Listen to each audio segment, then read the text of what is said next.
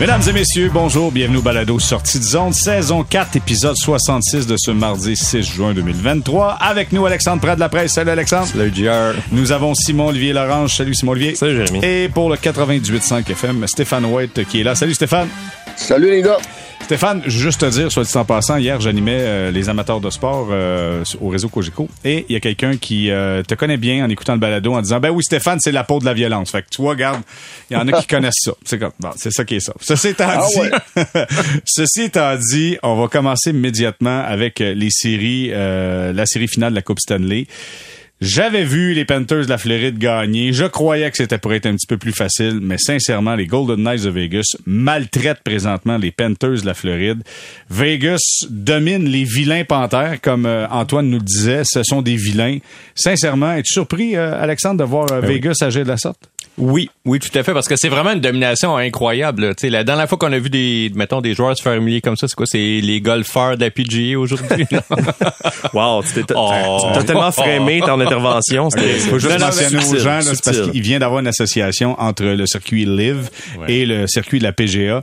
Et là, c'est ça qu'on... Ouais, c'est Puis ça. la PGA disait jamais dans 100 ans, on va s'associer avec eux C'est ça. Puis on n'a pas pris leur argent, mais là, ceux qui l'ont pris, bref, sont avantagés. Donc, pour dire, non, je m'attendais vraiment pas à, à une telle domination. C'est quand même incroyable. Ils sont, écoute, c'est le plus de buts après deux matchs dans l'histoire de la Coupe Stanley, quand même, pour un club.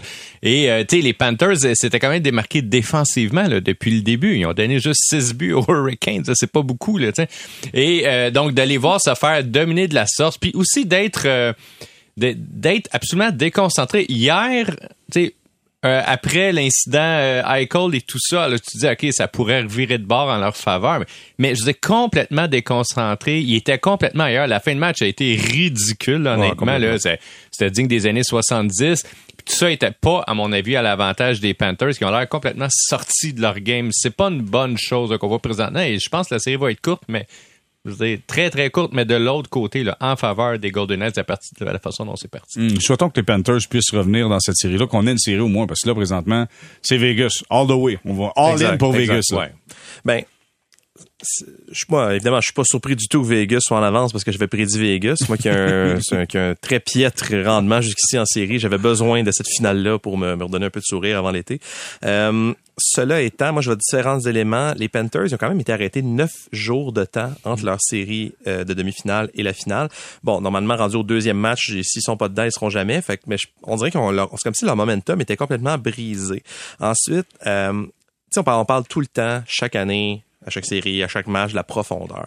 Les Panthers n'ont pas tellement de profondeur. Les Panthers jouent à trois trios depuis le début des séries. Eric Stahl qui est utilisé en désavantage numérique, très peu à 5 contre 5. Hier, on était rendu à jouer à 11-7. Euh, on- on- le, le quatrième trio, tu sais, Colin White joue 5 minutes. On a joué Zach, on a fait jouer Zach Dalpé. C'est vraiment, même les défenseurs, on joue à quatre défenseurs qui jouent beaucoup. Fait que c'est, ça use à la longue. Là, évidemment, c'est un peu contradictoire avec la, la pause qu'ils ont eue, mais ça use dans, à l'intérieur d'un match aussi, surtout hier où les joueurs se faisaient sortir les uns après les autres. Euh, fallait, fallait mettre à profit les employés de soutien.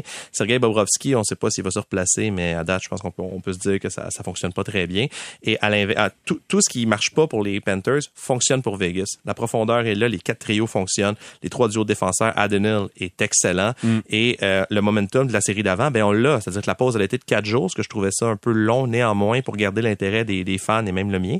Euh, mais tu sais, la machine roule à fond et je sais pas si les Panthers peuvent revenir, mais ça va être très très très difficile. Stéphane, c'est pas toi qui avais dit la meilleure chose qui est arrivée à Vegas, c'est la blessure à Laurent Bronsois, parce qu'Adonil va arriver puis il est meilleur que Bronsois? Oh, exactement. Et puis, je pense encore que la, la, la, la minute que j'ai vu Bronsois se se faire sortir et remplacé par Adenil, euh, c'est exactement ce que j'ai dit. C'est la meilleure nouvelle pour Vegas parce qu'Adenil est de loin, pour moi, un meilleur gardien de but. Et puis, euh, ben, c'est ce qui est arrivé pour le reste. Mais écoute, moi, en ce moment, je suis pas surpris de tout ce qui se passe. J'ai zéro surprise. Moi aussi, j'avais pris Vegas euh, en 6 et puis euh, généreux en 6. Et puis, euh, qu'est-ce que j'avais dit, moi, avant le début de la série, c'est ce qui m'inquiétait le plus. Simon Olivier vient d'en parler. C'était la, pause de neuf, neuf jours qui, qui, euh, qui, qui tombait pas à point, qui était euh, suicidaire pour les, euh, les Panthers. Et spécialement pour un gardien de but. Un gardien de but, quand tu es dans ta bulle et puis que tu vois euh, euh, la rondelle gros comme un ballon, tu veux pas arrêter. Ça, c'est un, on, appelle ça là, en anglais un state of mind ou euh, un, état d'esprit. C'est un état d'esprit qui est dur à retrouver quand tu sens que tu peux tout arrêter et lancer. Puis neuf jours pour un gardien de but, c'est une éternité sans jouer. Et puis spécialement de la façon que Bobrovski joue. Et on disait avant le début des séries que la Floride dépend beaucoup plus de son gardien de but que Vegas. Hmm. À Hill, il a juste à faire les arrêts qu'il a à faire. Tandis que Bobrovski, puis il l'a prouvé dans les autres séries, si tu veux que les, les Panthers aient une chance de gagner, Bobrovski doit faire des miracles. Et puis Bobrovski, là, depuis le début des deux matchs, je peux pas dire qu'il était mauvais, mais il a pas fait les miracles qu'il a fait dans les autres séries. Et on le voit euh, avec le résultat, 12 buts, dont un but en, filet désert, là, euh, mais quand même 12 buts contre en deux matchs. Euh, les Panthers en ce moment sont juste pas là. Indiscipline, spécialement de, de Kachuk. Donc, rien ne va. OK, mais attends, on, est sur Bobrovski, restons sur Bobrovski, OK? La question que je, veux vous poser, les gars, est-ce que le Bob a perdu son mojo? Stéphane, tu es en train de nous dire que c'est terminé l'histoire d'amour entre Bobrovski et, euh, et la rondelle. Ça a l'air que ça va être c'est fini. Là. Il, redevient le Bobrovski qui a fait en sorte qu'il n'a pas commencé les séries? Mais ben, je pense pas qu'il est devenu ce Bobrovski-là, parce que celui qui n'a pas commencé les séries était pas bon. Euh, et depuis les deux premiers matchs, on peut pas dire qu'il était mauvais. Euh, regarde, but par but, euh, il y a beaucoup de trafic devant lui. il y a beaucoup de lancers déviés. On peut pas dire qu'il était mauvais, mais il fait pas là la grosse arrêt qui, qui disait Oh wow, il vient de changer le momentum de, de, de, de, de, de côté dans, dans les matchs. Et ça, il l'a pas fait encore. Et puis je pense que la, la fameuse congé de neuf jours a été euh, fatidique pour pour euh, les Panthers. Alexandre, est-ce que tu crois encore au Bob? Oui, quand même, euh, je suis d'accord avec euh, l'analyse de Stéphane. Euh, il n'est pas nécessairement responsable de tous les déboires de ce club-là. Il y a eu beaucoup de tirs écrans depuis le mhm. début. Là. Les, les, les, attaquants en fait de Vegas ça servent bien des écrans. Puis, il y a des buts. Qu'est-ce que tu veux faire hier là, contre Marchessault? Marchessault tout seul. Je pense qu'il y aurait eu trois secondes pour tirer. Je veux dire, mais puis c'est un bon joueur. Marchessault, c'est le meilleur buteur présentement. sais donc, et, tu peux pas blâmer uniquement Bobrovski pour ça. Je suis beaucoup plus inquiet en fait de la défensive des Panthers que de Bobrovski. Simon Olivier? Moi, tu sais, une dégelée comme hier, c'est 7 à 2, mais le, deuxième but des Panthers est venu très tard dans le match, c'est 7 à 1. Tu sais, je vois toujours ça un peu d'une manière de dire c'est un, c'est un 3 ou 4 c'est un écart de 3 ou 4 buts qui a dégénéré. Fait que jusqu'à un certain point, j'ai l'impression que ces matchs-là, c'est, le score devient insignifiant. C'est-à-dire que ce soit 7 à 1 ou 10 à 1.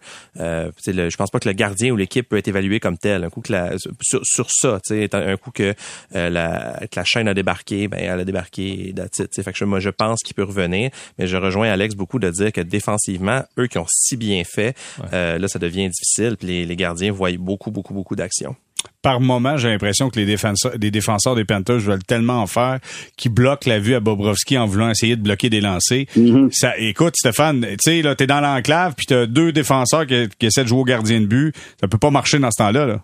Je déteste ça. Et on en parlait souvent quand j'étais entraîneur des gardiens de but dans la Ligue nationale. On demandait à nos défenseurs, ôtez-vous de devant le filet. On a déjà un joueur adverse qui nous cache la vue. J'ai pas besoin de deux joueurs avec le défenseur ou des fois trois. Ôtez-vous de là, si le gardien de but la voit, ses chances d'arrêter sont très bonnes. On demandait ce qu'on parle en, le terme hockey, box out, et c'est et, le côté des des des, euh, Panthers, défensivement, moi je suis pas impressionné. Puis même si on le dit, on dit souvent qu'ils ont été bons dans les autres séries, ils n'ont pas été si bons que ça. C'est Bobrovski qui a caché beaucoup d'erreurs défensives. Donc, moi, je ne peux pas comparer les deux défensives dans ce final-là. Là les, six défenseurs euh, des Golden Knights sont de loin supérieurs à ceux des, des, Panthers depuis le début des séries. Puis tu sais, euh, juste un aspect là-dessus, mais tu as raison que dans les séries précédentes, on, on l'a souligné ici, mais les Hurricanes, ils ont eu une bonne série là. Je veux dire, contre les Panthers, ils avaient la rondelle, ils tiraient au but, c'est vraiment pas de but. Ils marquaient pas de but, mais, la... fait la différence, oui, parce que la rondelle elle se rendait au filet, tu sais.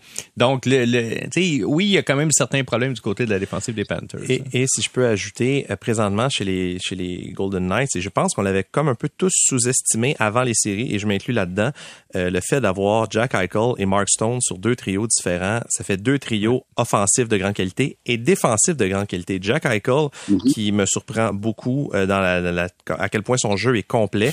Moi, à mes yeux, il a complètement éclipsé Connor McDavid à la fin de la série contre les Oilers.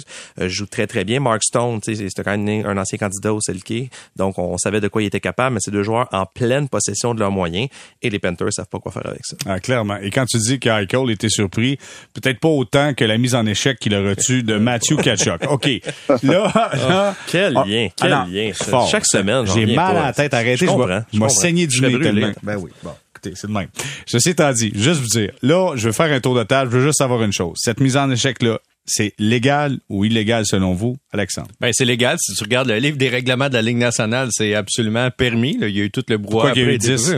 Ben, pour tout le niaisage qui a suivi après, là, tu sais. Puis quand on parle d'indiscipline de Kachuk, là, il était fier de sa shot, il a beurré un peu épais après, puis ça a un petit peu mal viré, tu sais. Mais est-ce que c'était légal? Oui. Est-ce que je trouve que les, les, les coups, les mises en échec, euh, tu sais, en territoire euh, ouvert, comment on dit ça, open ice it en, Dans le centre de la En patinoire. glace ouverte. en glace ouverte? En glace ouverte. En glace Donc, ouverte. donc, c'est le- non, mais disons, le- les mises en échec en plein milieu de la patinoire, tiens, ça c'est une bonne expression. Euh, tu sais, moi, je suis pas en faveur de ça. Fut une époque où il y en avait beaucoup. Là, Tu sais, dans les années 90, il y en avait 40 par partie. Là, Tu sais, C'était vraiment commun. Je trouve qu'avec ce qu'on sait aujourd'hui sur les commotions cérébrales, les blessures à la tête, à mon avis, la Ligue devrait se pencher sur ce type de mise en échec-là. Puis, tu sais, à, les interdire carrément parce que c'est dangereux pour les joueurs. Puis, tu peux sortir les meilleurs joueurs de la Ligue nationale parce que c'est souvent eux qui ont la rondelle en zone centrale, là. Puis je connais pas beaucoup de sports qui protègent aussi peu leurs joueurs vedettes que la Ligue nationale de hockey. Après, est-ce que c'était légal? Dans le contexte actuel, on n'a pas le choix de dire oui. Là, je veux dire, il il y a rien quand, quand tu regardes, tu sais, c'est d'épaule à épaule. Il prend une petite enjambée, mais l'autre, il s'en vient aussi face à C'est lui. d'épaule à thorax, là, en fait. Là. Oui, mais je veux dire, tu sais, il n'y a rien d'illégal dans le geste, mais est-ce qu'à mon avis, ce sont des gestes que la Ligue nationale tu sais, doit essayer de restreindre? À mon avis, oui. OK, parfait. Simon Olivier, légal ou illégal, Kachuk? Donc, je veux dire légal mais, également un peu comme, comme Alex. Euh, C'est-à-dire que la reprise, on peut la regarder sous tous les angles, d'autant plus que Eichel comprend ce qui y arrive avec une demi-seconde ou un Il a comme perdu l'équilibre C'est ça, il se trouve à tomber. Tu sais, je veux dire, c'est, c'est- c'est pas, les, les circonstances pas en sa faveur. Puis effectivement, il y avait la tête basse, puis le coup est justement est pas à la tête. Donc légal sur ça. Euh, tu sais, Alex disait, il s'est pris une petite enjambée. Il s'est pas pris une petite enjambée. Là, moi, c'est ça ma, ma réserve. Il sort du banc et il prend 3, 4, 5 enjambées pour aller chercher la mise en échec. Puis je me demande si ça, c'est pas un assaut. Qu'est-ce qu'il y en est un, OK, attends, est-ce que je peux dire quelque chose? s'il te plaît? C'est- Tu sais, dans cette circonstance-là, je veux dire, le gars doit aller au jeu quand même. Veut, Ouais, veut pas. exactement. faut qu'il se dirige vers la rondelle. C'est ce qu'il fait, là. Il s'en va vers la rondelle. Je te laisse continuer, Simon Olivier, puis après, Stéphane, je veux t'entendre. Ben en fait, vous avez un peu répondu. Je veux dire, j'ai pas grand chose à rajouter, moi, dans le sens que ma lecture du jeu, c'est qu'il sort du banc des joueurs, parcourt la moitié de la patinoire, alors que c'est pas lui, c'est, je veux dire, c'est pas son homme à ce moment-là. Il est très loin du jeu et va le ramasser. Mais là, je veux dire, après ça, c'est une interprétation. Moi, je trouve que, pour, pour- rejoignant ce qu'Alex dit, c'est, c'est un- le coup dans, ultimement est dangereux, mais c'est sûr que si Eichel tombe pas, c'est moins pire que c'est là. Mais euh, il y a clairement dans le déroulement de l'action quelque chose qui, qui me dérange. Ben, en fait, même Kachuk, après le match, il a dit carrément, il dit, moi, j'étais- je suis sorti du banc, je l'ai vu, il avait la tête basse. J'ai dit, ça se fait pas avoir la tête basse dans une série, je suis allé le ramasser. C'est honnête. Stéphane, légal ou illégal, cette mise en échec de, de Kachuk? totalement légal. Écoute, euh, puis en, en même temps, mais Kachuk, euh, même s'il il a dit ce commentaire-là, je suis d'accord avec toi, Jérémy, un moment donné, il faut que tu ailles vers la rondelle. La rondelle, c'est Eichel qui l'avait. Donc, euh, et puis, il a complété sa mise en échec. Euh, est à blâmer là-dedans. Eichel a dit après le match, écoute, euh, c'était totalement légal. Euh, et les deux entraîneurs de chaque bord ont dit c'était totalement légal. Les règles dans les règlements de nationale, c'est totalement légal. L'autre débat, c'est OK, on devrait-tu euh, faire quelque chose sur ces, ces mises en échec-là qui, en ce moment, sont légales? Ça, c'est un autre débat. Euh, probablement parce que c'est quand même très dangereux là, comme mise en échec. là. Mais euh, non, il n'y a pas personne euh, qui dans les deux équipes hier qui a dit que c'était pas euh, que- qu'il y avait un problème avec ça. C'est fou quand même parce que là, on parle de cette mise en échec-là qui est en plein milieu de la glace. Alexandre t'amène euh, un questionnement à savoir ce qu'il faut réglementer ça pour protéger les joueurs. Et en même temps, une des plus grosses mises en échec a eu lieu sur le bord de la ligne bleue quand Radko Goudas va aller frapper Barbachev et Barbachev le surprend avec une mise en échec en pleine poire. Hmm. Radko Goudas qui paye parce qu'il euh, ce qu'il fait habituellement, c'est lui qui paye le prix, se lève, titube, sorti du match, pas mal sûr que c'est une commotion cérébrale, là. Oui. mais lui s'est fait geler solide là. Ben, Barbachev l'a ramassé solide là. Je pense qu'il a pas choisi le bon attaquant, on va se le dire. Barbachev, c'est quand même. C'est comme la deuxième fois que Barbachev euh, fait une grosse mise en un- échec comme ça. C'est hein. un joueur solide, là. Tu sais, l'autre, tu sais, il y a un petit peu de karma là-dedans, là. Je veux dire, Goudas, je sais, là, il y a plein de gens qui traitent dessus. Moi, c'est vraiment pas mon genre de joueur, là, dans la Ligue nationale. Puis je me réjouirai jamais d'une blessure d'un joueur. Après, est-ce qu'il l'a un peu cherché? Tu sais, la réponse, c'est oui dans ce cas-là. là. Tu sais, il est un- c'est son style de jeu est à blâmer pour ce qui est arrivé. Il y a plein de joueurs à qui ça serait jamais arrivé un jeu comme celui-là parce que dire, il, tu sais, il cherche pas juste à, à- à plaquer. Je veux dire, c'est à mon avis à peu près l'unique utilité de, dans le jeu de Goudas. Donc, Là, il est capable de sortir la rondelle un peu, mais Ouais, euh, clairement, là, il a sous-estimé. On s'entend qu'il est pas dans, il est pas dans l'alignement parce qu'il sort la puck comme non, Kyle non, non, mais il a sous-estimé. Ben, honnêtement, il a Barbachev. sous-estimé Barbachev. Ouais. Il s'en allait ouvert. Le gars, tranquillement, pas vite, je m'en vais ouvert Barbachev. Ouais. Patlar, à Patlar, ça pas le fun pour Akko Goudas. Lui et sa barbe sont partis au vestiaire. OK, je pensais que tu voulais. je vois Olivier me regarde et riait. Je dis, Ben, je je, vais trouvais ça, je trouvais ça bien bon ce que tu disais. Ah, ben, merci. hypnotisé. C'est c'est un, un gros euh, c'est un gros boost ça pour euh, pour les, euh, les, euh, les- les- le Vegas hier Ouais. quand tu vois tu vois ça arriver un gars qui dérange beaucoup sur la glace on, on sait tous là les deux gars qui dérangent le plus sur la glace c'est Kachuk et euh, et euh, Goudas et puis quand que tu vois ça un hit de même là, ça c'est tout c'est un, un, un des éléments que pour moi qui a, qui a fait une différence dans le match C'était cette mise en échec là de de- ben, on appelle ça un counter hit parce que c'est c'est euh, Goudas qui s'en va frapper euh, Ouais. Et puis euh, mais ça c'était euh, un, un gros élément. Mais tout ça pour dire qu'en général, là, euh, je, sens que Vegas puis euh, Bruce Cassidy il dit souvent depuis le début. Il dit ça va faire mal. Pour gagner, ça fait mal. Et puis j'adore l'attitude de Vegas de, de se faire frapper, de frapper quand ils se font frapper, quand ils se font euh, dérangés par des Kachuk, des Goudus, des Bennett. Ils répliquent pas entre les mises au jeu, entre les sifflets. Et ils mangent des coups. J'ai vu des gars manger des taloches, surtout dans le premier match, des taloches, puis ils ont jamais répliqué. Et puis ça, là, ça rentre dans la tête des Panthers. Puis ça, ça devient, ils sont frustrés. Et ça devient encore plus frustrant quand l'adversaire accepte tous les coups. Et puis moi, bravo à Vegas. En ce moment, ils sont en contrôle de la série, mais ils sont surtout en contrôle de leurs émotions, ce qui n'est pas le cas des Panthers. Je rebondis sur ce que Stéphane disait par rapport à ce que ça prend pour gagner. Il y a quelque chose qu'on finit par tenir pour acquis, mais qui est quand même primordial, l'expérience des joueurs de Vegas. Cette équipe-là, depuis qu'elle est rentrée dans la Ligue nationale, deuxième présence en finale à la Coupe Stanley, je crois trois présences en finale de, con- en finale de, de conférence ou quatre. Euh, c'est sensationnel. Là. Je veux dire, les joueurs ont beaucoup, beaucoup, beaucoup de millage. Il y a encore plusieurs joueurs de l'édition originale.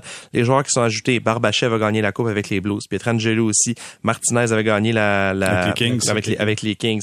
Euh, je veux dire, c'est- beaucoup de, tu sais, tous les joueurs de la formation ou presque ont énormément d'expérience. Quand on parle de qu'est-ce que ça prend pour gagner, mais les Knights, ils en ont une, assez bonne idée. Puis la discipline, Très- bonne, C'est une bonne remarque. Puis tu sais, la discipline, les Knights sont bons dans cette série-ci en supériorité numérique, là. Puis tu dis, rentrez-vous ça dans la tête, à un moment donné, les Panthers, là, comme, arrêtez de prendre des punitions qui vont vous mettre, euh, tu sais, da- Dans da- le pétrin, Dans, là. le pétrin, merde. Ouais, ouais, Et- ouais.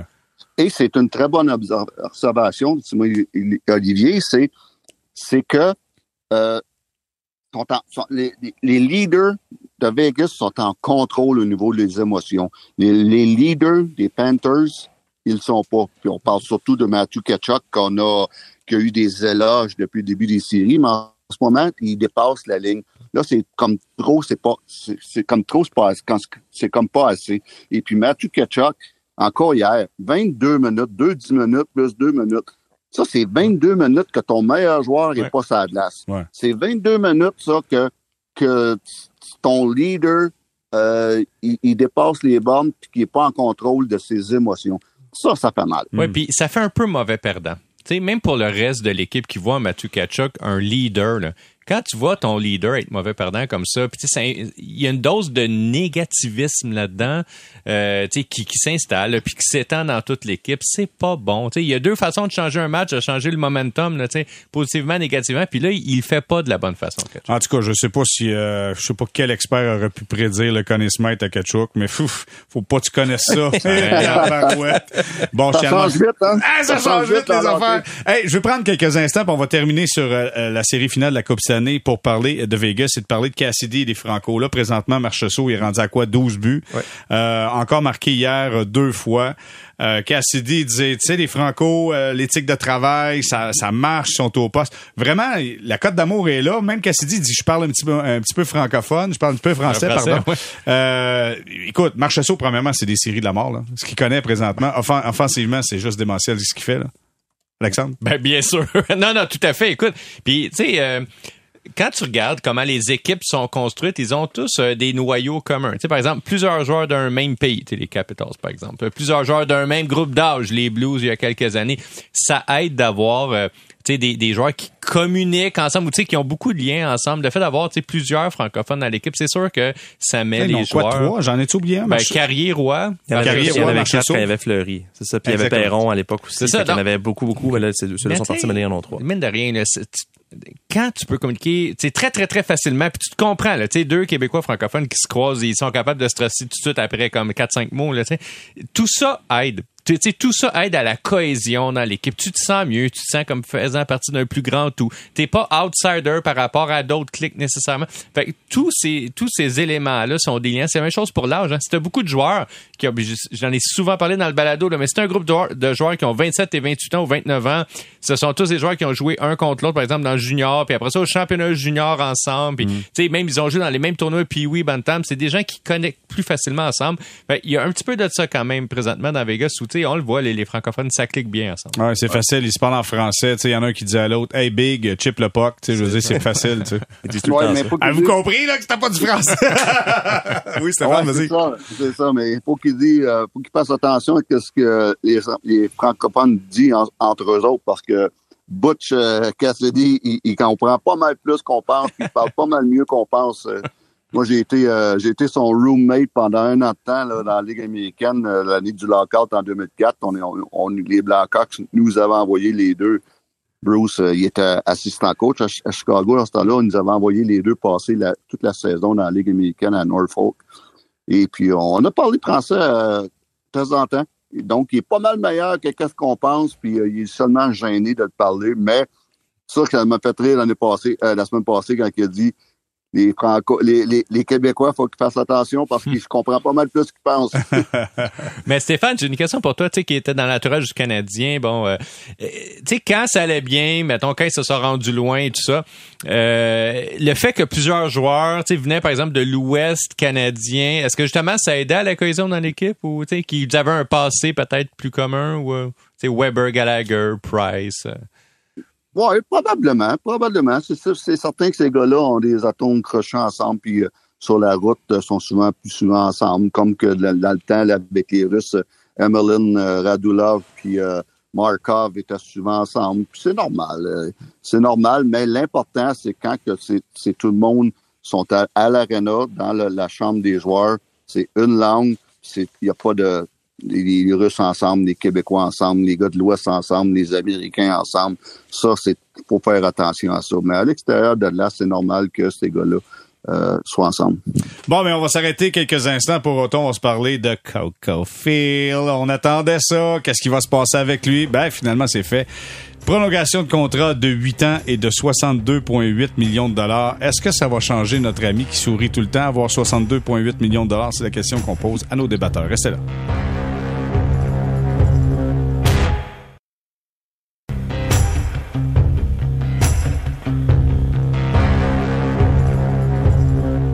On est de retour au balado Sortie de zone, saison 4, épisode 66. Nous avons Alexandre Pratt la presse, Simon-Olivier Lorange, Stéphane White également. Je commence avec Alexandre.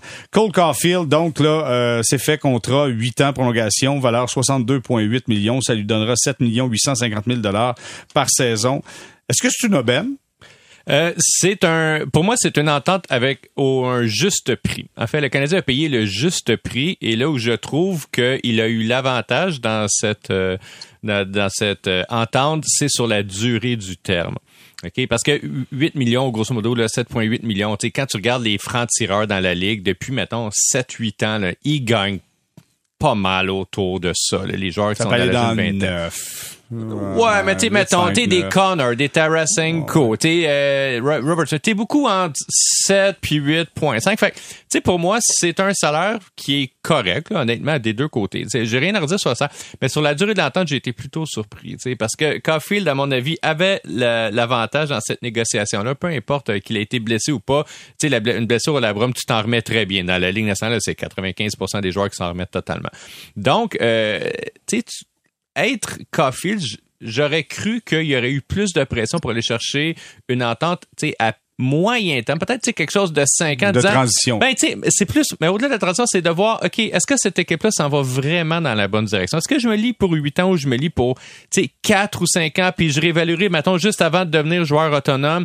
Fait euh, que le Canadien l'ait convaincu de rester pour 8 ans, pour moi, c'est une immense victoire. Et l'autre chose, c'est, ça va vraiment changer le travail de Kent Hughes et Jeff Garton parce que si Caulfield avait exigé une entente de 4 ans, par exemple, comme Robertson l'a fait à Dallas, hey, ça aurait mis une pression immense, immense sur la direction du Canadien pour procéder à des transactions immédiatement, pour mettre fin à la reconstruction. Puis là, il faut y aller all-in pour maximiser les années de Suzuki et Caulfield, avec le grand risque que, je veux dire, si tu fais ça, tu vas échanger des espoirs. Le Canadien en a plein, il peut en échanger.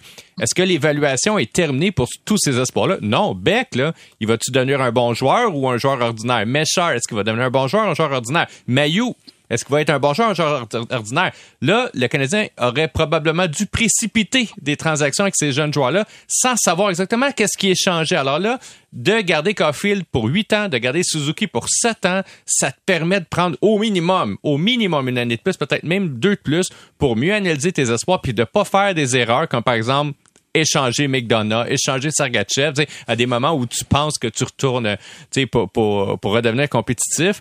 Donc, euh, je trouve que c'est la grande victoire du Canadien là-dedans, n'est pas sur le salaire, mais sur la durée du temps. Mais en même temps, point de vue salarial, Kent Hughes, Simon Olivier vient d'établir une certaine hiérarchie dans le salaire. Tu sais, mon capitaine, c'est lui.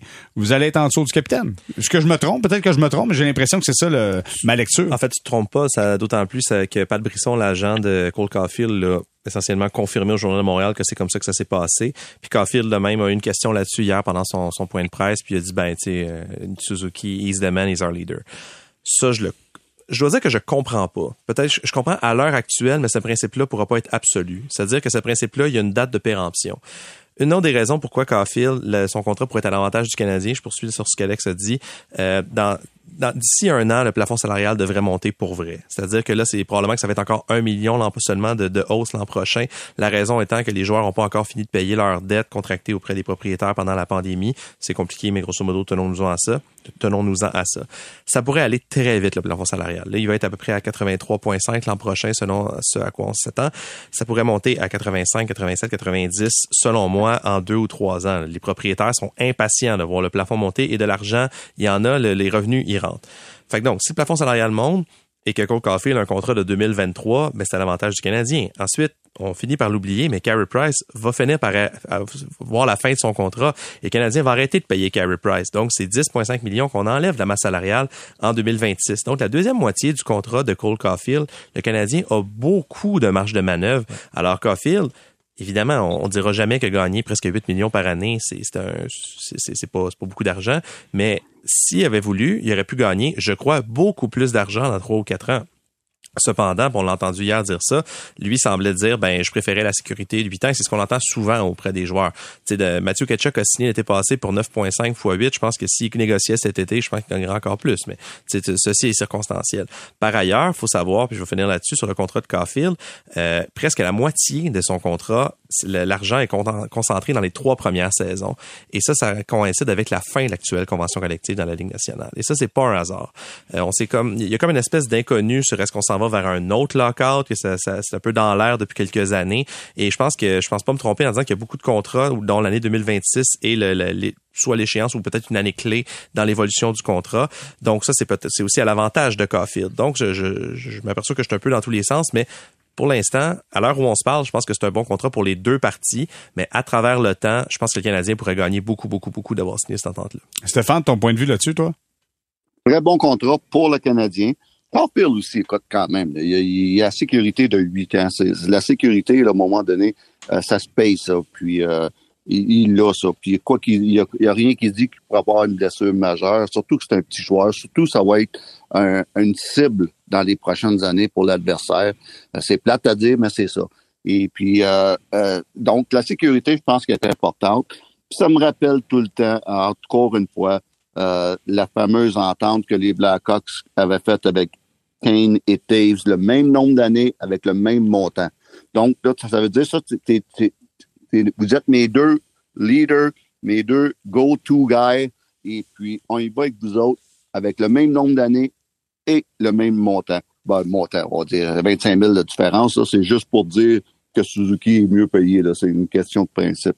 Et puis, euh, 8 ans les deux, c'est sûr que Caulfield va finir en 31, euh, Suzuki finit en, en 30, puis son contrat, mais il reste que c'est le même genre de contrat. Donc, je trouve ça très bon pour le Canadien. C'est quelque chose de prêché toute l'année, moi. Le même nombre d'années, le même montant.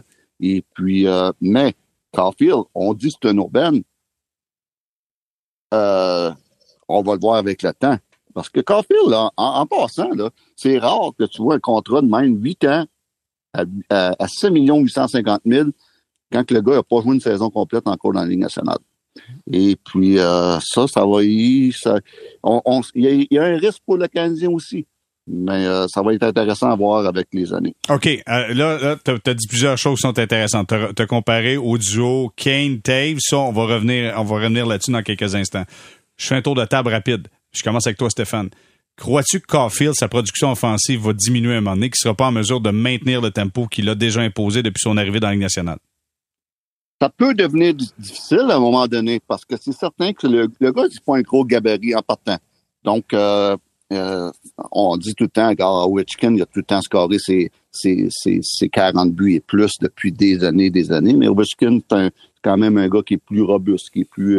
Euh, qui qui, est moins, qui va être moins une cible de Caulfield. Donc, moi, écoute, oui, en ce moment, c'est nouveau. Les joueurs, la Ligue va le connaître. Les adversaires vont le connaître. Puis à un moment donné, comme j'ai dit tantôt, il, il va devenir une cible. Et à son gabarit, il va être capable de prendre ça pendant 82 matchs?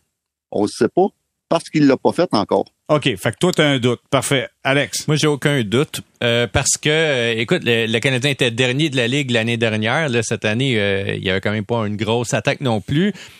sais, Caulfield et Suzuki étaient les deux joueurs marqués par les adversaires. Il n'y avait pas de protection dans l'alignement. Il n'y avait pas une, un deuxième trio pour séparer les forces. Fait que L'autre équipe, elle mettait ses meilleurs joueurs contre la ligne, ses meilleurs joueurs défensifs contre le trio de Suzuki, Caulfield, puis peu importe qui jouait avec eux.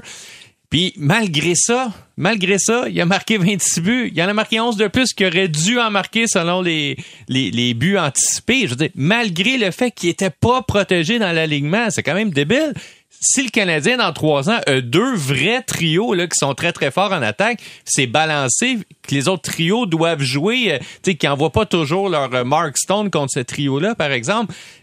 Sais, il va avoir plus d'opportunités, à mon avis, pour Caulfield. Il risque de jouer contre des joueurs qui sont un peu plus faibles euh, défensivement de l'autre équipe parce qu'il va falloir balancer les lignes. Donc, moi, je, vois vraiment un beau potentiel pour Caulfield. Puis sur le fait qu'il soit petit, bien sûr qu'il est petit, mais les petits joueurs, là, ils apprennent dès, le niveau atome comment se protéger. Tu sais, Slavkovski, il est géant puis il mange des claques tout le temps. Tu sais, Armia, il est géant, puis il ne met pas dedans, puis en plus, il se fait frapper. Fait oui, c'est sûr que tu es plus à risque d'avoir des blessures importantes quand tu es petit, mais ils savent aussi comment éviter les mises en échec. OK. Simon Olivier, toi, est-ce que tu penses que la production offensive de Carfield peut diminuer au courant des prochaines années? Pas au courant des prochaines années. C'est-à-dire que je pense que le, justement, ce contrat-là, le Canadien s'assure d'avoir du meilleur, le meilleur de Carfield, de, probablement de, de sa carrière. Je, je, on ne peut pas prédire l'avenir. Peut-être que Carfield va être encore un grand marqueur à 35 ans. Mais regarde, par exemple, pensons à Brian Giunta, qui est un, un petit joueur euh, avant, avant, avant son temps. Euh, alors que c'était pas en mode, marquait justement des saisons de 20, 25, 30 buts, 48 buts même dans la vingtaine. Jonathan Marchessault, euh, qui est un joueur de, de 5 et 9, des saisons de justement 30, 27, 25, 30 buts, 28 buts cette saison. Là, il est rendu à 32 ans, donc ça peut continuer, mais la vingtaine pour ces joueurs-là, c'est des années clés. Caulfield va avoir 30 ans à la fin de son contrat. Moi, je pense qu'il rentre dans les meilleures années de sa carrière. Euh, après ça, moi, je je suis pas aussi emballé par le duo Suzuki Caulfield que par les autres duos dont on parlait tantôt, même Kane Taze. Je pense qu'on n'est pas rendu là. Je pense que c'est deux joueurs qui appartiennent pas à cette catégorie-là. Peut-être Caulfield, puis c'est pour. Je rejoins un peu tantôt la question que tu disais sur placer le comme Suzuki étant le plus payé de l'équipe. Une autre raison pourquoi ça m'a surpris que le montant soit pas plus élevé, c'est que pour moi, la grande vedette de cette équipe-là, c'est Cole Caulfield. C'est-à-dire que Nick Suzuki, c'est difficile de trouver des joueurs de centre dans la Ligue nationale, mais prenons-nous pas. Mais Cole Caulfield, ce qu'il apporte, c'est une rareté dans la Ligue nationale. Il y a à peu près un joueur, il y a moins qu'un joueur par équipe qui marque 35 buts dans une saison dans la Ligue nationale. Il y a peut-être deux tiers des équipes qui ont un marqueur de 40 buts, ou peut-être la moitié des équipes. Si le Canadien en a un, ça vaut littéralement de l'or et c'est une rareté. Fait que je pense que c'est lui la grande vedette de l'équipe. Même si c'est un très bon joueur, je pense que le Canadien, c'est dans une vraie zone pour être aspirant à Coupe Stanley si Suzuki devenait le deuxième centre de cette équipe-là. OK, mon Dieu, Oui. plein de choses à raconter. Stéphane, vas-y, réagis là-dessus. Mais, écoute, non, j'ai pas dit que Suzuki euh, Caulfield le fera pas, que tout ce que vous dites, les gars, mais il l'a pas fait encore. C'est vrai. Et puis, euh, c'est- c'est c'est- c'est- c'est seulement, puis je dis pas qu'il le fera pas. Probablement qu'il a le talent pour le faire, mais il l'a pas fait encore sur une saison de 82 matchs et avec une ligue qui va de plus en plus le connaître. Euh, il reste un nouveau joueur dans la ligue pour la plupart des équipes. Euh, euh, ils vont le connaître de plus en plus. Vu tellement de joueurs dans la Ligue nationale avoir des bons débuts, puis à un moment donné, oh, ils, ils stagnent assez rapidement dans le carrière. J'espère que ça ne sera pas le cas pour Caulfield. Je ne crois pas que ça va l'être, mais il reste une possibilité quand même. OK. Moi, je veux juste vous dire, écoute, on a quoi, une centaine de matchs pour Caulfield présentement, là, depuis le début de sa carrière avec euh, le Canadien de Montréal dans la nationale? 123 123. saisons. 123 matchs. Il y a 53 buts là-dessus. Moi, je vous dis une chose, c'est que quand Suzuki ne joue pas du bon hockey, Caulfield ne marque pas de but. Ne marque pas de but. C'est Suzuki qui alimente Cole Caulfield. Fait que donc, la pièce maîtresse de ce duo-là s'appelle Nick Suzuki. Si Suzuki marche, Caulfield va marcher. Si Suzuki ne marche pas, Caulfield ne marche pas. 17 buts, 17 buts sur ces 26 sont à 5 contre 5. OK? Pas juste en avantage numérique. T'en as juste 9 en avantage numérique. T'en as 17 sur les 26 qui sont en- à 5 contre 5. Fait qu'à partir de là, je vous le dis, Nick Suzuki, c'est lui qui fait marcher Cole Caulfield. Pas sûr. Pas sûr. On non, mais, mais je pense que c'est plus difficile de trouver un marqueur naturel comme Caulfield qu'un très bon passeur comme Suzuki. Fait que, sûr. tu sais, le Canadien peut trouver un autre joueur qui est un meilleur. Tu sais, Suzuki, là, il est pas dans le top 5 de la ligue pour les passes. Ça, je vous amène bon. le duo. Il est le bon. duo. Oui. Ce duo-là va, va avoir de la force en un- étant un duo. C'est un bon passeur, Suzuki. Mais le Canadien peut en trouver un meilleur dans les 5, 6, 7, 8 prochaines années qui pourrait devenir la personne qui alimente éventuellement Caulfield. Possible. Mais, mais je pense pas que Suzuki va trouver un meilleur marqueur naturel. En tout cas, il n'existe pas assurément dans l'organisation présentement que Caulfield. Non. Mais aussi, euh, c'est que le Canadien a personne d'autre que Caulfield pour faire euh, que, que Suzuki, Suzuki, pour ouais. faire fonctionner Caulfield. Il y aurait eu Sean Monahan, mais on peut très peu jouer ensemble. Il y aurait eu Kirby Doc qui jouait à l'aile au moment où Caulfield Drouin jouait. est un Il bon passeur, mais ensemble. Mais ça marchait Ça pas. marchait pas. Ben, ça prend pas du monde pour revenir en C'est ça. Alors, le, le Canadien, pendant la saison, euh, que- quand Kirby Doc a été muté au centre pour de bon, Caulfield jouait plus parce qu'il a, il a été, il a, eu- il a subi son opération. Donc, je comprends ce que tu veux dire, qu'effectivement, il y avait juste Suzuki qui faisait fonctionner Caulfield, mais il y avait juste Suzuki, point. Christian Novarak peut pas faire ce travail-là. Euh, Jake Evans peut pas faire ce travail-là. On, on peut ça. les, toutes nommer, là. Mais là, ce que je suis d'accord avec, avec JR, c'est que pour que Caulfield produise, ça y prend un très bon passeur. Parce que Caulfield, c'est pas le, le style là, McDavid qui va coast to coast avec la rondelle. Euh, ça y prend un bon passeur qui va l'alimenter. Et puis là, je suis totalement d'accord avec euh, Jérémy. Écoute, Ok. le contraire est aussi vrai. Suzuki, pour avoir des points, Ah, il est capable d'en faire par lui-même. C'est ça Oui. C'est pas juste mais- un passeur. Drouin, c'est un passeur. Mais il n'y a pas grand. Écoute, là, quand tu regardes l'alignement présentement, là, puis tu sais, je sais qu'il y en a qui pensent que le Canadien a une super attaque. Je suis pas de ce groupe-là. Là. Il n'y a pas tant de gars que ça qui sont capables de la mettre facilement dans le filet.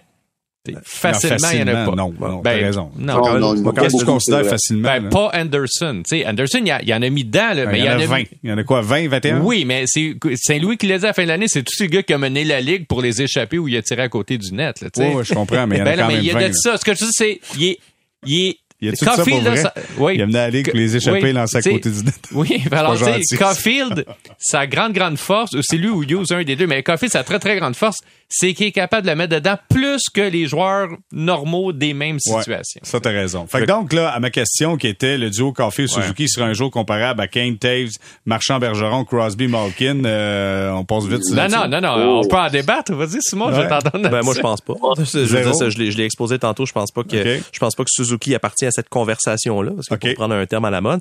Mais je vais quand même euh, m'inscrire en faux avec ce qu'Alex vient de dire. Suzuki a eu la même production égale au point près sans Caulfield qu'avec. Je parle en moyenne de points par match, mais égal. Donc, mais cela dit, cela étant, il y avait eu un long passage à vide Suzuki avant que Caulfield se blesse. Ok, euh, Donc c'était- il est mais Ouais. il peut il peut vivre sans lui. Il- dans la dans la dans les paramètres du Canadien, Suzuki ça, il a réussi fait à pas vivre sans 90 Caulfield. points non plus, Exact. OK, Stéphane, les, les Kane, Taves, Marchand-Bergeron, Crosby-Malkin. Ouais, Suzuki, Suzuki n'est pas rendu à- à- dans la classe de Taves. Il n'est pas dans la classe de Bergeron.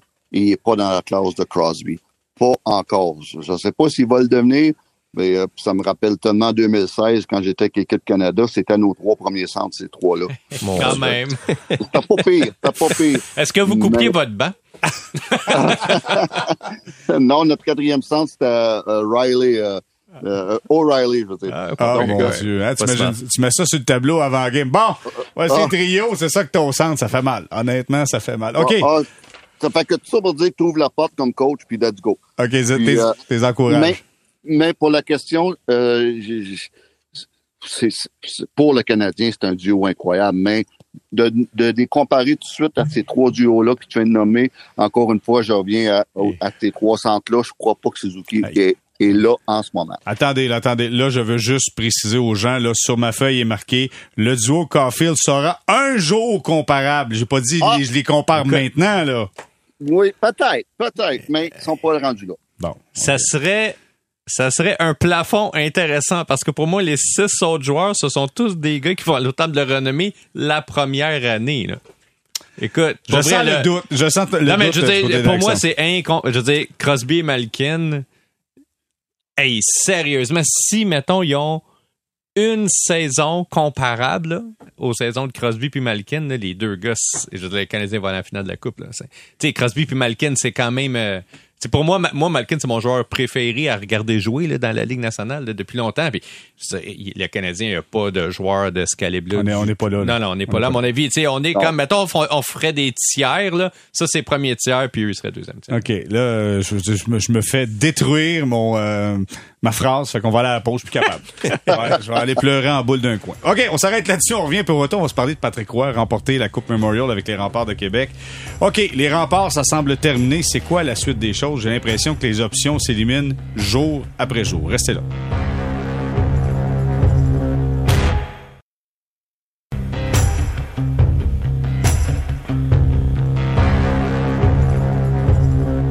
On est de retour au balado sortie de zone avec Alexandre Pratt qui est là, Simon-Olivier Lorange et Stéphane White. Les gars, Patrick Roy et les remparts de Québec ont fait toute une performance à la Coupe Memorial. Victoire de 5-0 euh, face euh, à, au, euh, à Seattle, j'allais dire au Thunderbird. euh, c'est ça, Thunderbird de Seattle. Belle performance offensivement, défensivement. Roy a été euh, sublime dans son approche. Après le match, quand il a dit, il y a quelqu'un, il y a un journaliste qui a demandé, tu vas-tu boire dans la coupe? Il dit non, c'est aux jeunes de vivre ça. Tu sais, on a senti vraiment de la maturité. C'est quoi, c'est quoi qui se passe après? Parce que là, le New York Post dit euh, Patrick Roy sera pas le coach des Rangers, sera pas interviewé pour être coach des, des Rangers. Là, Babcock revient, euh, puis on va en reparler de Mike Babcock, là, mais revient dans la Ligue nationale. L'impression qu'il reste quoi? Il reste Calgary, il reste plus grand place pour Patrick Roy. C'est quoi la suite des choses? Ah, reste- ben, Vas-y, Stéphane. Ah, excuse, excuse-moi. Vas-y, non, Ah, vas-y, Stéphane. Ben, les Rangers, mais ça, c'est une, une journaliste qui a, qui a sorti ça. Fait que ça veut pas dire que ça se fera pas. Mais euh, oui, il reste Calgary, il reste euh, Columbus qui n'ont pas nommé quelqu'un encore. Et en suspens, Ottawa, là, euh, en suspens. Mais euh, Patrick, c'est clair, c'est fini à Québec. C'est clair, il l'a pratiquement annoncé pendant la saison. Il a même annoncé que son successeur, s'il le voulait, c'était Simon Gagné. Donc, ça va être à Simon Gagné de décider. Mais Patrick, écoute, si. J'aimerais tellement qu'il ait sa chance. Quelle, quelle euh, saison qu'ils ont eue. Patrick, je le vois euh, aller depuis, euh, spécialement cette saison. J'étais associé à, la Ligue Jean-Marie du Québec, moi, en, tant que consultant. Donc, j'ai eu la chance de voir beaucoup de matchs, de jaser même avec Patrick. Je le trouve tellement plus en contrôle, plus mature, euh, plus patient avec ses joueurs. il a appris beaucoup dans les dernières années, depuis, depuis la dernière fois qu'il était avec l'Avalanche. Et puis, si je suis un club, moi, juste, les gars, il a gagné le, trophée, le, Jack Adams en Ligue nationale, meilleur entraîneur. Il a gagné euh, trois coupes Stanley, quatre coupes Stanley comme joueur. Il a gagné deux coupes Memorials, le trophée Gilles Courteau, le trophée de saison. Il y a une affaire que Patrick fait dans la vie. Il gagne. Il gagne. Tant de la renommée. T'arrives ça dans une chambre de joueurs, là. il, il, Wow, c'est impressionnant. T'amènes ça dans une chambre de joueurs de la Ligue nationale, c'est impressionnant. Qu'est-ce que vous voulez de plus? Mais pourquoi, pourquoi ça se fait pas, Stéphane? Pourquoi ça se fait pas? Je ne sais pas. Je sais pas. Je sais pas. Mais moi, juste, il, le monde devrait. Il, traîne peut-être une réputation que les GM ont peur. Mais un GM qui est solide, qui a confiance en lui, ben, engage un gars qui est solide, qui a confiance en lui, comme Patrick Roy. Écoute, je suis 100% d'accord. Patrick Roy mérite une chance. Je ne comprends pas les clubs qui ne le passent même pas en entrevue présentement. pour moi, c'est incompréhensible. De quoi t'as peur? Non, mais si tu veux faire marcher les Rangers de New York, là. Je veux dire, tu mets Patrick Roy en arrière du banc, ils vont-tu marcher, les Rangers, là? Ben, moi, je pense que oui. Puis, deux, que tu refuses même de le passer en entrevue, sérieusement, tu fais pas tes devoirs. pour, pour moi, c'est, c'est de ne pas aller à la recherche nécessairement du meilleur candidat possible. de quoi, euh, je suis d'accord avec Stéphane, de quoi ils ont peur, les directeurs généraux, ou au minimum de le passer en entrevue? Ça implique même pas que tu l'embauches. Tu sais, de le mhm. passer en entrevue, c'est quoi? Est-ce qu'ils ont des problèmes de confiance en eux, de dire comme, oh, quelqu'un avec un fort caractère, ouais, ça pourrait me déranger, tu sais, je pourrais être second-guessé dans mes décisions? Écoute, là, des, pourtant, des coachs avec des gros caractères, là, il y en a là, dans la Ligue nationale. je veux dire, euh, John Tortorella, je pense qu'il y a un caractère. Là, puis je pense que si Mac Babcock revient, il y a un caractère aussi. Tu sais, puis à mon avis, on ne devrait pas avoir peur. Après, ça se peut que ça marche pas en entrevue, puis tu te rends compte, OK, il y a vraiment pas d'atome crochant nous autres, ou nous, on s'en va vraiment pas là, puis on s'en va faire une reconstruction, puis on l'a pas encore annoncé, puis ah, Patrick pas prêt à faire ça et tout ça. Mais pour vrai, moi, le simple fait que ce gars-là, à son âge, il a 58 ans, je pense, ce gars-là décide de s'accrocher une saison de plus, puis sa saison, il l'a pas pris à la légère, puis fait, euh, il, a pas fait euh, sa, job à moitié. Il s'est investi à fond. il est allé à la Coupe Memorial. Il a dominé son club. Son club a dominé à la Coupe Memorial. Il a tiré le meilleur de joueurs euh, de très bons joueurs. Il est très convaincant. Là. convaincre James Malatesta d'aller jouer là, pour les remparts alors que ce gars-là avait tous les États-Unis qui lui couraient après. Il faut que tu sois convaincant quelque part. Il est capable d'aller chercher ce qu'il y a de meilleur en chaque joueur. Alors, il devrait mériter au minimum des entrevues. Puis moi, si j'étais boss, je veux dire, moi, je ferais une place. Dans, dans une équipe, là, mettons, qui qui est en position de faire les séries, mettons, puis qui cherche un edge, un, atout pour euh, être meilleur, j'irais chercher. J'irais pas le prendre en reconstruction, mais pour une équipe qui aspire à devenir meilleur, qui veut passer au palier supérieur, La question, je, me, je l'ai soulevée ici il y a quelques semaines et on m'avait rabroué rapidement en disant peut-être que Roy devrait passer par un autre chemin qu'entraîneur-chef. Je disais peut-être devrait devenir un adjoint et on me répondait avec euh, effronterie que euh, Roy, c'était pas un adjoint, c'était un entraîneur-chef. Très bien. Alors, des jobs d'entraîneur-chef, il y en avait beaucoup il y a quelques jours. Il y en a plus beaucoup. Tu parlais que, donc, moi, je, je crois, le, New York Post, généralement, sur les Rangers, est assez bien branché et si l'on écrit, je pense que c'est vrai. Donc, Roy sera pas considéré à New York. Il resterait seulement à Calgary à l'heure actuelle. Il n'y a aucune connexion naturelle ou si les sénateurs d'Ottawa décident de congédier leur ben, coach. Euh, ce serait déjà fait à ce moment-ci. C'est-à-dire que, à moins que l'achat des, des, sénateurs euh, crée un changement dans tout le management qui, dans lequel passerait DJ Smith, mais Pierre Dorion aurait pu congédier son coach. Ce serait fait, le, le, repêchage s'en vient. Les sénateurs ont d'autres priorités que, que leur entraîneur, d'autant plus que Dorion peut donner un vote de confiance à Smith. Moi, je pense que si les sénateurs avaient un début de saison catastrophique, peut-être qu'ils le feraient, mais a priori, moi, je vois pas de raison présentement, si c'est pas déjà fait, pourquoi les sénateurs congédieraient leur, leur entraîneur-chef. À Calgary, il était question de Gérard Galland, mais j'ai pas j'ai pas d'informations. Donc, mhm. Patrick Roy, je sais pas s'il serait sur les rangs. Donc, je vais revenir avec ce que je disais. Si c'est pas entraîneur adjoint, OK, peut-être directeur général adjoint ou peut-être au développement des joueurs, peut-être un poste dans une organisation. Parce que je me dis, si la porte d'entrée qui est entraîneur-chef, où il y a juste 32 postes la Ligue nationale et que ça n'a pas l'air de vouloir ou pouvoir se passer présentement, si cette porte-là est fermée, ben peut-être qu'il y en aura d'autres. Et Patrick Roy, il avait, il avait été interviewé, je crois, pour être euh, directeur général du Canadien, ou en tout cas, il avait manifesté beaucoup d'intérêt pour être directeur général du Canadien. Est-ce qu'un DG serait prêt à en faire son adjoint, à faire son conseiller spécial? On sait comment les équipes de la Ligue nationale aiment ça, créer des, des postes euh, un peu euh, un Hmm. peu imaginaires ou whatever pour pour, pour nommer des gens. Peut-être que de revenir dans le cercle et dire, je pense que ce serait un meilleur contact que juste d'être celui qui est sur les lignes de côté à attendre son tour, parce que c'est pas personne veut se retrouver dans ce rôle-là. Celui qui veut toujours le poste sans le voir ou celui qui, est interviewé pour chaque poste sans l'avoir. Et même des fois, il y a même des personnes que les, fameux informateurs de la nationale disent cette personne-là a été interviewée puis elle n'a pas été interviewée pantoute puis entendre son nom partout, ça peut devenir irritant. Mais Roy rentre tranquillement dans cette catégorie-là où nous, surtout les médias québécois, on trouverait chaque fois que c'est une bonne idée que Patrick Roy aille et ça arrive pas. Et ça, c'est pas bon pour lui en même temps puis pour son image. Fait que je pense que des routes pour devenir, euh, pour revenir dans les cercles de la Ligue nationale, il y en a d'autres que d'entraîneur-chef et ça, Patrick Roy devrait le considérer en tout cas. OK. Pendant que Patrick Roy attend à la porte pour un poste euh, d'entraîneur-chef dans la Ligue nationale, t'as un gars comme Mike Babcock qui, lui, était chez eux, collectait les joyeux bidous des Leafs de Toronto. Son contrat se termine au mois de juin, se termine là. Et on, il est pressenti, il n'a pas été nommé encore officiellement. Non, parce qu'il est encore sous contrat. C'est les- ça, t'es encore sous contrat, ça devrait se finir sous peu et devrait être le prochain entraîneur des Blue Jackets de Columbus. Euh, Stéphane, Mike Babcock, est-ce que c'est quelqu'un que tu connais, tu as travaillé avec lui? Oui. Que, surpris qu'il revienne encore dans la Ligue nationale parce que l'image qu'on en a, c'est pas une image qui est extrêmement positive. Là. Bah, moi, je, moi, moi, j'ai passé un mois et demi avec lui à la Coupe du Monde en 2016. J'ai adoré travailler avec ce gars-là. Il est intense, il est organisé, euh, il, il connaît, il connaît la game euh, d'une façon impressionnante. Euh, il est convaincant dans une chambre de hockey. Euh, vous allez me dire que n'importe qui aurait pu gagner avec l'équipe Canada euh, en 2016. Tu vas, vous allez me dire tout le monde aurait pu gagner à, à Vancouver, puis tout le monde aurait pu gagner à Sochi. Mais il l'a fait quand même et il avait le respect de ces gros noms-là. Oui, il a sorti des choses à, à Toronto, peut-être qu'il aurait, euh, on dit en anglais, là, euh, lancé Marner en dessous du boss. là, sur les... mais, mais écoute, c'est un gars qui est dur. Oui, qui est dur avec les joueurs, mais je pense qu'il est fair.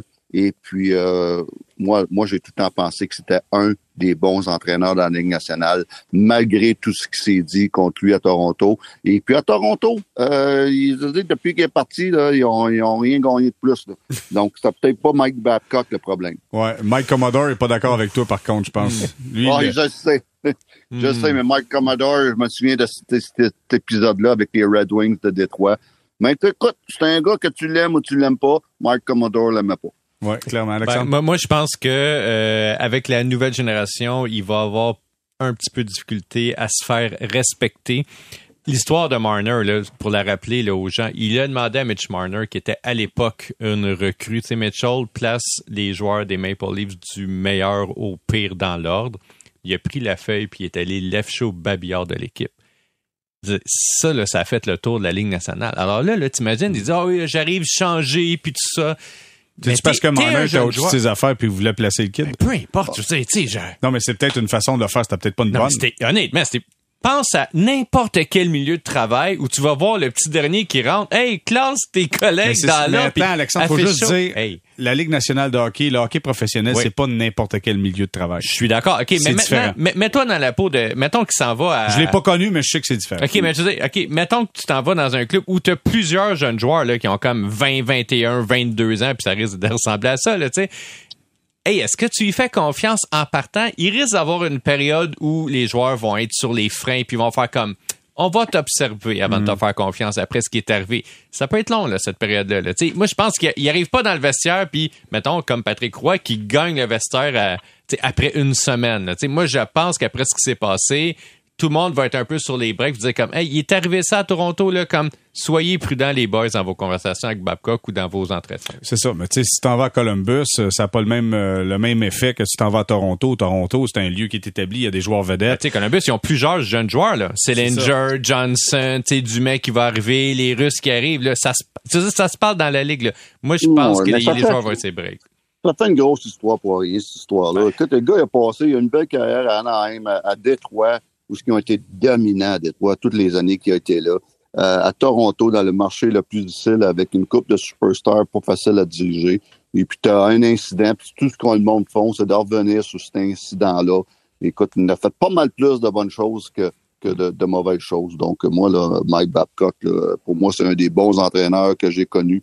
Et puis, j'aurais aucun problème à confier mon équipe à ce gars-là. Bon, Simon Olivier, c'est toi qui vas être la raison là-dedans. T'en dis quoi, toi? Sans égard à ce qu'il devrait ou ne devrait pas être rembauché, euh, j'ai hâte de voir comment les comment les Blue Jackets vont amener ça, parce que c'est là, là, je veux dire, on sait pourquoi il a été congédié de Toronto, c'est pas une question de performance, c'est pour ces histoires-là, c'est pour la manière dont ils traitaient les joueurs, et si les Blue Jackets font le choix de l'embaucher, euh, j'ai hâte de voir comment on va l'expliquer, comment Babcock va justifier qu'il pense qu'il a encore sa place dans la Ligue nationale, puis après ça, ben je, est-ce qu'il devrait être banni à vie pour ce qui s'est passé? Je pense pas nécessairement, mais j'aimerais quand même entendre pourquoi une organisation lui est prête à lui redonner justement les clés du vestiaire dans le contexte qu'Alex a décrit avec une jeune équipe, sachant que c'est un joueur, euh, pas un joueur, mais un entraîneur qui a des méthodes un peu archaïques, possible, probablement. Et il faut savoir qu'à Columbus, visiblement, le DG Kekelainen n'est pas nécessairement un fan des entraîneurs euh, doux parce que il y a trois ans, jusqu'à il y a trois ans, c'était John Tortorella le coach. Fait que je pense que je sais pas à quel point il peut être insatisfait du travail de Brad Larson qui s'est retrouvé avec une assez mauvaise équipe à coacher pendant deux ans, mais visiblement, il aime, euh, Kekalainen aime ça quand ça, marche droit, puis probablement que Babcock pourrait faire marcher droit. Et, tu sais, je suis un peu tiraillé parce que je suis souvent assez critique et sévère envers, les personnes du monde du sport qui euh, font des, des, gestes comme ça, qui sont, tantôt Alex expliquait le geste envers Marner, pour moi c'est inacceptable. Et il y, avait eu d'autres propos, etc. Effectivement, ce que Commodore avait dit, moi je le, discrédite pas pour ce qu'il a dit. Euh, cependant, on pourrait faire des enquêtes sur beaucoup, beaucoup de joueurs. Et même, il y, a, des choses qu'on sait sur des coachs actuels et passés, dans les passés récents, qui ont été des, des tortionnaires là, dans le junior, dans la Ligue nationale, puis qui ont continué à travailler en toute impunité. Fait Babcock, est-ce qu'il a le droit à une deuxième chance? Moi, je pense que oui, mais j'ai hâte de voir comment on va nous vendre ça. Ben, en fait, le, le but ici, c'est pas de, de comme ils disent en anglais, de canceller le coach. Il a absolument le droit de revenir dans la Ligue nationale. S'il y a quelqu'un qui le veut, qui le paye, parce que... Exactement, mais après, mais moi, je pense que la courbe est beaucoup plus raide, la pente est beaucoup plus raide pour lui, en fait, que pour euh, un, entraîneur qui a On l'a vu, il était consultant à l'université, je pense, au universitaire canadien pendant pendant les dernières années. Il est allé faire un tour une couple de mm-hmm. fois. Fait que tu sais, veut, veut pas, le gars reste à jour. Un coach ah est un éternel étudiant. Fait qu'il faut qu'il reste à jour, faut qu'il bouge, faut qu'il fasse quelque chose. Fait que tu sais, faut pas sous-estimer sa capacité. Maintenant, encore là, moi, je veux juste dire, je sais que souvent on essaie de comparer la vie de tous les jours avec le sport professionnel. C'est pas comparable. C'est deux milieux qui sont complètement différents. En partant, on vient de parler d'un kid tantôt de 22 ans qui va gagner, euh, c'est quoi, 62 millions à peu près. Tu sais, la réalité de nous puis eux, c'est pas pareil. Fait que donc eux utilisent des méthodes des fois qui sont pas, on peut pas approuver mais c'est clairement pas, euh, on peut pas transférer ça dans notre réalité, c'est pas pareil. Je suis moyennement d'accord, c'est-à-dire les athlètes sont des gens sensibles de façon générale, qui acceptent plus ou moins bien la critique, mais les meilleurs athlètes acceptent pas très bien la critique dans l'ensemble, si tu prends les meilleurs golfeurs au monde, les meilleurs joueurs de tennis, puis tout ça, je pense qu'ils sont un petit peu plus difficiles à coacher que genre celui qui est centième au monde puis qui mm. veut s'améliorer. Il y a beaucoup le syndrome du premier de classe et ce sont souvent des jeunes qui se sont jamais fait, ils ont toujours dominé là, dans le Pee-wee, Bantam, Midget, Junior, ils ont toujours été les meilleurs. C'est pas tous des gars immatures. Ce que je veux dire, c'est qu'il y en a qui sont matures puis qui ils comprennent, ils comprennent l'effort que tu dois faire pour arriver du succès. Je suis d'accord, mais c'est quand même difficile de coacher des, du point de vue athlète, c'est quand même difficile de coacher beaucoup de premiers de classe, surtout quand ils sont jeunes, puis qui ont toujours dominé, qui se sont toujours fait dire qu'ils étaient les meilleurs dans leur catégorie. Ça prend une communication qui est particulière. Tu sais, je pense que Martin Saint-Louis le fait bien présentement à Montréal. Je suis pas dans le vestiaire, mais de ce que j'en vois, il le fait bien. Moi, je pense qu'il va avoir un défi là pour Babcock. Il peut réussir. Je veux dire, si de, des cinq dernières années, par exemple, il s'est mis à s'intéresser beaucoup à la psychologie des gens, il peut réussir. Je vais juste dire, il part de plus loin pour convaincre parce qu'il traîne une réputation derrière lui. Stéphane, tu voulais ajouter? Oui, mais que je suis plus ou moins d'accord que faut. Tu as des joueurs que faut, te, faut que tu t'ajustes de la, la, manière un peu plus forte. Puis c'est les premiers qui vont dire oui, c'est ça que ça me prend. Puis tu as des joueurs, faut que tu fasses attention. J'ai été l'entraîneur de, de, gardien de but que fallait que je fasse attention comment j'apportais telle, telle, telle situation ou des affaires quand, quand j'étais pas content de performance ou de efforts ou le, le, de, le focus, qu'il fallait que je l'amène d'une façon avec des gants blancs. Puis il y a d'autres gardiens de but, là, qu'il fallait que je lui dise dans pleine face, et dis, hey, réveille-toi, ça, ça marche pas, ça, ça marche pas, ça, ça marche pas. Ça, il appréciait ça.